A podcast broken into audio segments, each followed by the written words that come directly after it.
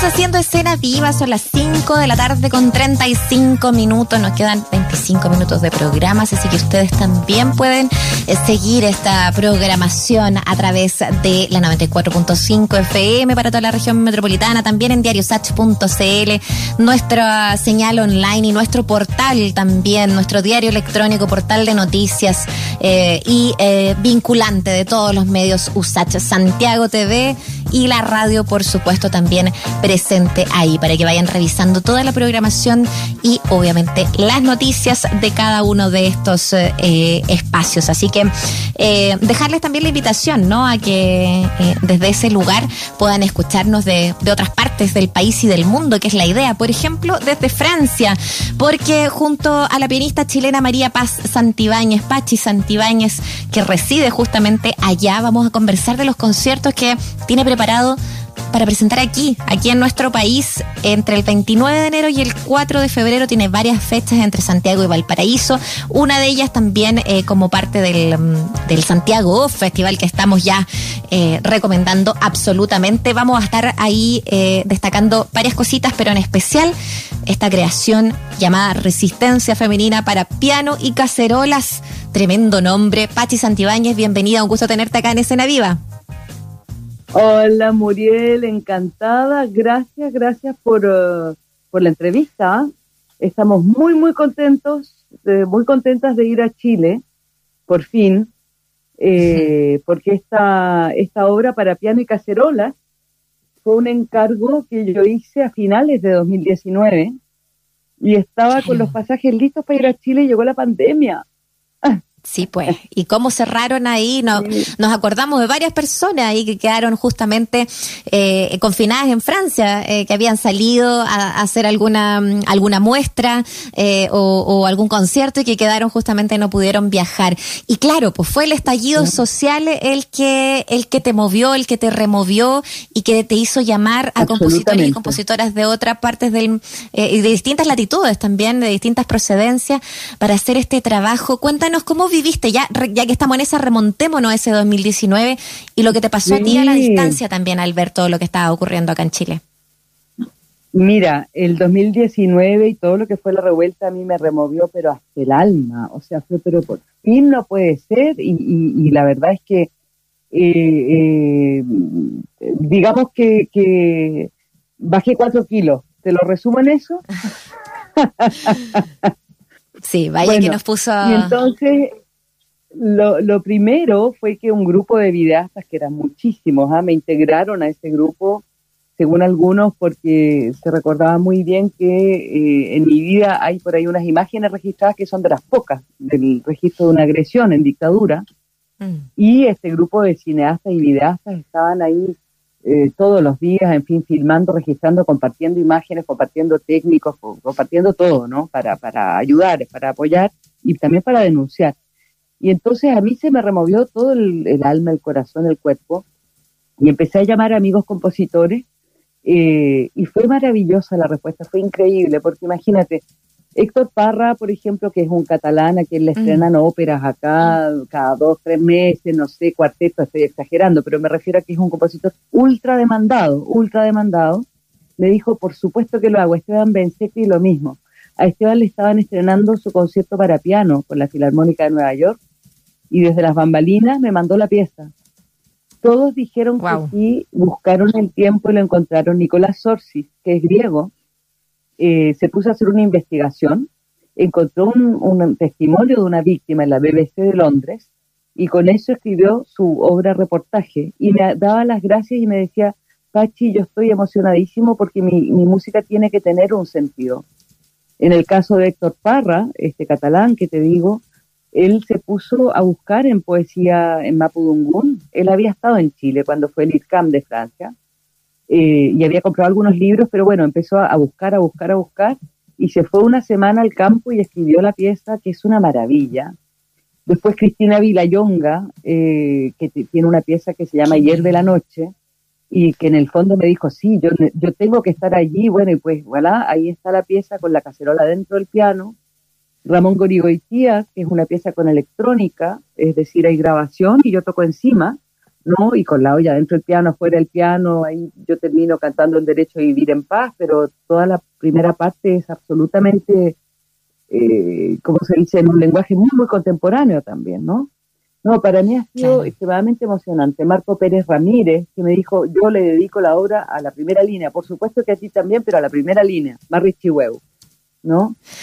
Eh, bueno, eh, pues ha sido súper emocionante. Y tuve la fortuna de estrenar las primeras tres piezas que me habían llegado en el Teatro del Chatelet porque como estábamos en pleno estallido, creamos un colectivo con cinco artistas, eh, el colectivo Impacto justamente, e hicimos un poco lo que es esta pieza pero en grande, es decir, exposición de artes visuales por un lado, proyección de videos por otro, música por otro lado, con eh, entonces con Pamela Varela, cineasta, con Armando Uribe, escritor, con em, eh, Carlos Araya, eh, artista visual, y con Álvaro Bello, que es músico de jazz. Y nos prestaron el Teatro de Châtelet, ni más ni menos que uno de los más importantes de Francia. la apertura de ese evento, que fue el primero de febrero del 2020, fue con la performance de las tesis en la plaza del, teatro, del Châtelet, y la gente entró al teatro, hacían cola, tuvimos dos mil personas y quedaron como dos mil fuera. Eh, y cuando entraron, un coro de franceses recibía a la gente cantando, no fue, fue un momento maravilloso. Y cuando yo partía de gira y tenía que llevar a Chile las piezas, ¡pum! llegó la pandemia.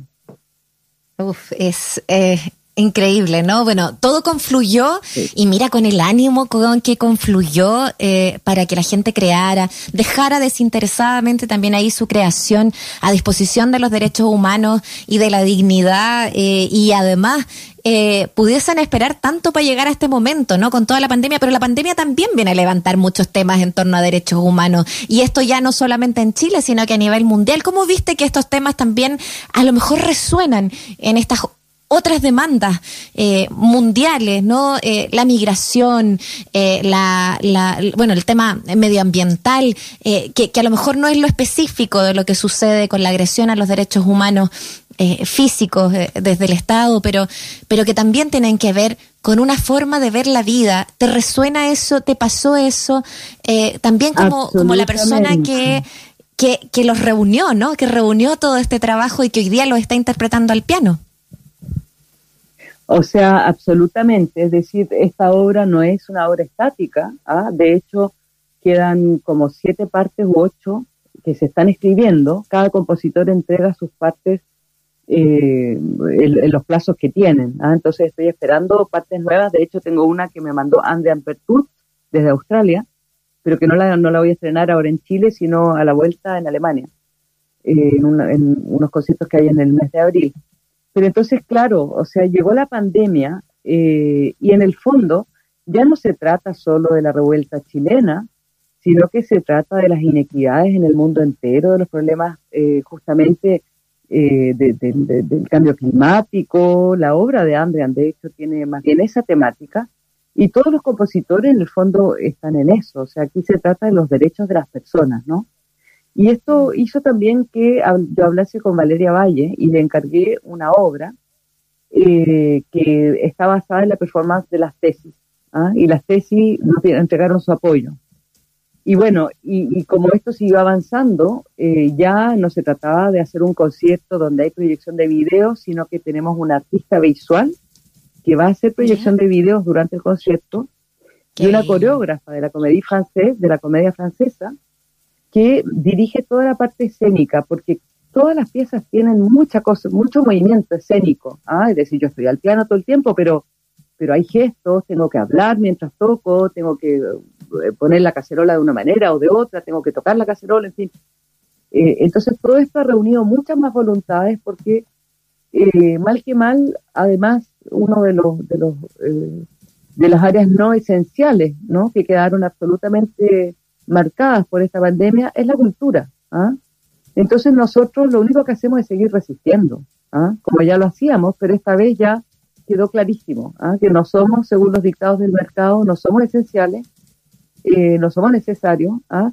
Por lo tanto, esta obra se amplifica, esta obra se actualiza y se reactualiza Eh, y voilà, y es una manera de decir, bueno, aquí estamos y vamos a seguir tocando las cacerolas porque tenemos que dignificar el trabajo de los artistas. O sea, eh, yo creo que todo el mundo vio películas, leyó, escuchó música, sin embargo, eh, la gente eh, dentro de los sectores más precarizados está, precarizados, perdón, precarizados, mm.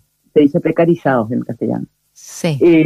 está el, el, sector de los artistas, el sector cultural. ¿ah? Entonces, bueno, con mayor razón esta resistencia femenina. Y bueno, y para mí también fue el tiempo, la pandemia, de decir, bueno, no es solo porque yo, yo a veces funciono un poco con la urgencia. Yo siempre he estado en el tema de derechos humanos, siempre he estado en la creación contemporánea. Y yo creo que en este proyecto por primera vez reúno ambos, por primera vez en mi vida, reúno ambos de manera eh, categórica, ¿no? En el escenario. ¿ah? Mm. Ahora, en cualquier caso, voy a tocar también mis amores, Debussy, Bartok, a veces toco Hanna con este concierto, porque se necesitan momentos de un pianismo claro, de un pianismo transparente, eh, Pero qué bonita combinación hiciste, pues. Porque por un lado está esta obra, y a mí me encanta el nombre, Pachi, permíteme repetir el nombre para que nuestros auditores y auditoras se la graben también. Resistencia femenina para piano y cacerolas. Eh, y por cierto, también estas otras obras también de Bartok, de Debussy. Eh, qué, bonito hacer estas combinaciones, ¿no? Que, en un mismo concierto se, se tengan tantos colores también de, de, de la música y cómo, cómo se pueden unir perfectamente también, ¿no?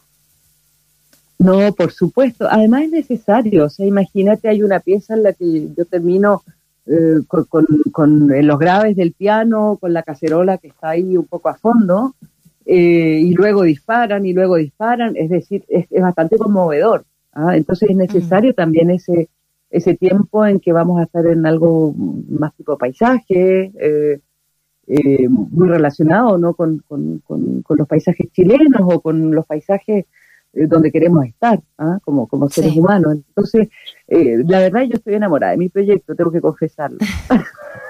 ¿Y cómo no estarlo? Oye, y yo, yo sé que ya lo nombraste de alguna manera, pero, pero quisiera detenerme un poquito más en lo que era justamente esta segunda obra em, que, que, se llama Vendajes, ¿no? Y que de alguna manera eh, también remita a la performance, tú decías, llama a la performance, hay una performer ahí en, en escena y tiene que ver con esto, una suerte de homenaje o relectura también de las tesis con un violador en tu camino. Qué impresionante lo que pasó con esa performance. Eh, el que tú la tomes también también habla de, la repercusión que tuvo, cuán necesario es decir estos temas. ¿Cómo sientes que, eh, que deambuló esa performance de las tesis? ¿Cómo impactó en Francia, por ejemplo? Mira, acá, o sea, hubo performance de francesas frente a la Torre Eiffel, por ahí andan unos videos. Era muy divertido porque era así como bastante más rígido, ¿no? Que lo que más rígido que lo que veíamos en Chile o en otros países pero increíble, está todo traducido, se hizo en un montón de partes, acá se hizo muchas veces, ¿no? Eh, ahora, en esta obra, la, parte performática en realidad soy yo ¿ah? la que hace, Lislén Lefebvre, que es la coreógrafa, es la que me dirige, ¿no? Y esta obra la escribió Valeria Valle, ¿ah? que es una compositora chilena muy dirigente, además de los compositores, muy creativa. Ella tiene un, un colectivo que se llama Resonancia Femenina, que mira cómo es, ¿ah?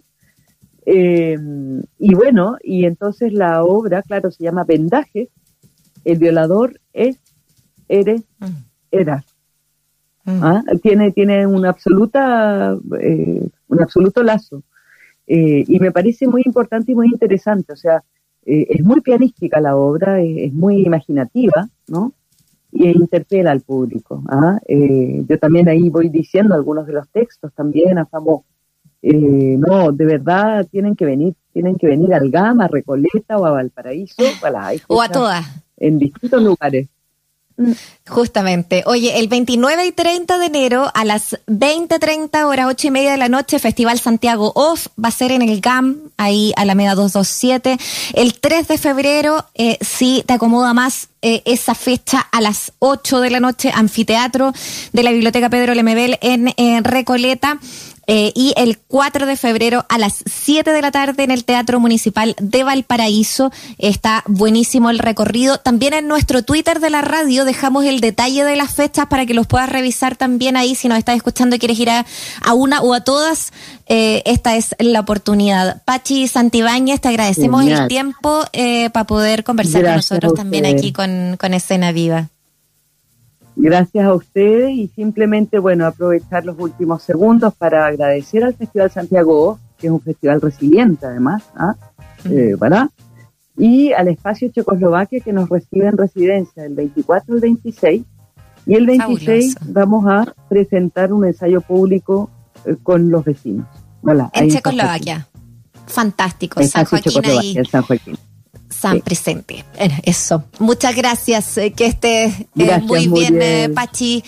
y, y muchas gracias por conversar con nosotros nuevamente.